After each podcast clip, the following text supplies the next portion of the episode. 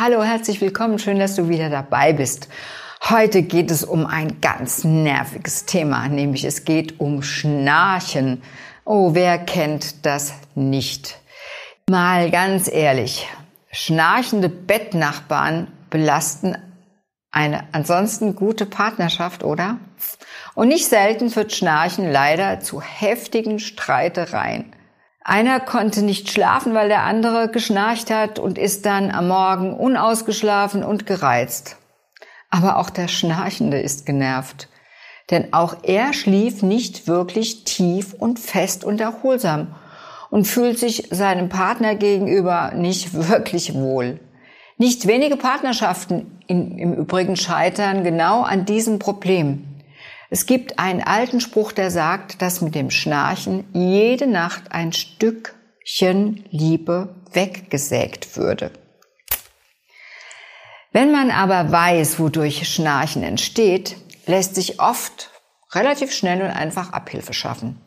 Im tiefen Schlaf erschlafft die Muskulatur der oberen Atemwege. Es kommt so zum Vibrieren von, vom Gaumenzäpfchen, vom Gaumensegel und umliegenden Gaumenanteilen. Und das Schnarchen entsteht auch durch eine eingeschränkte Nasenatmung. Denn jetzt muss die Mundatmung zur Hilfe genommen werden. Geschnarcht wird hauptsächlich in der Rückenlage, obwohl die ja so gesund ist. Also ist schon nicht so ganz einfach. Nämlich die Zungenmuskulatur fällt nach hinten und engt dadurch den Luftweg ein. Und ganz ähm, gravierend wird es bei Übergewichtigen, weil dann die oberen Luftwege zusätzlich eingeengt werden. Und daher lässt eine Gewichtsabnahme hm, das Schnarchen oftmals wie von Wunderhand verschwinden. Aber auch Rauchen, schwarzer Tee und Kaffee fördern ebenfalls das Schnarchen. Alkohol am Abend verursacht ein vermehrtes Erschlaffen der Zungenmuskulatur und auch verschiedene Medikamente können den normalen Schlafablauf und den Muskeltonus beeinflussen. Hierzu gehören zum Beispiel antiallergische Präparate, Schlafmittel, Beruhigungsmittel und auch einige Blutdrucksenker. Und dann kommt halt noch hinzu, wenn es eine Kombination mit einer chronisch verstopften Nase mit vergrößerten Gaumenmandeln gibt, fördert das das Schnarchen noch mehr. Und nicht selten liegt dabei eine Nahrungsmittelunverträglichkeit sowie andere Allergien vor. Besonders bei Kindern löst das Meiden von Tiermilch, aber auch bei Erwachsenen und dessen Produkte diese Probleme oft in Wohlgefallen auf. Also lass einfach mal die Milchprodukte über vier bis sechs Wochen weg und schau mal, was dann passiert.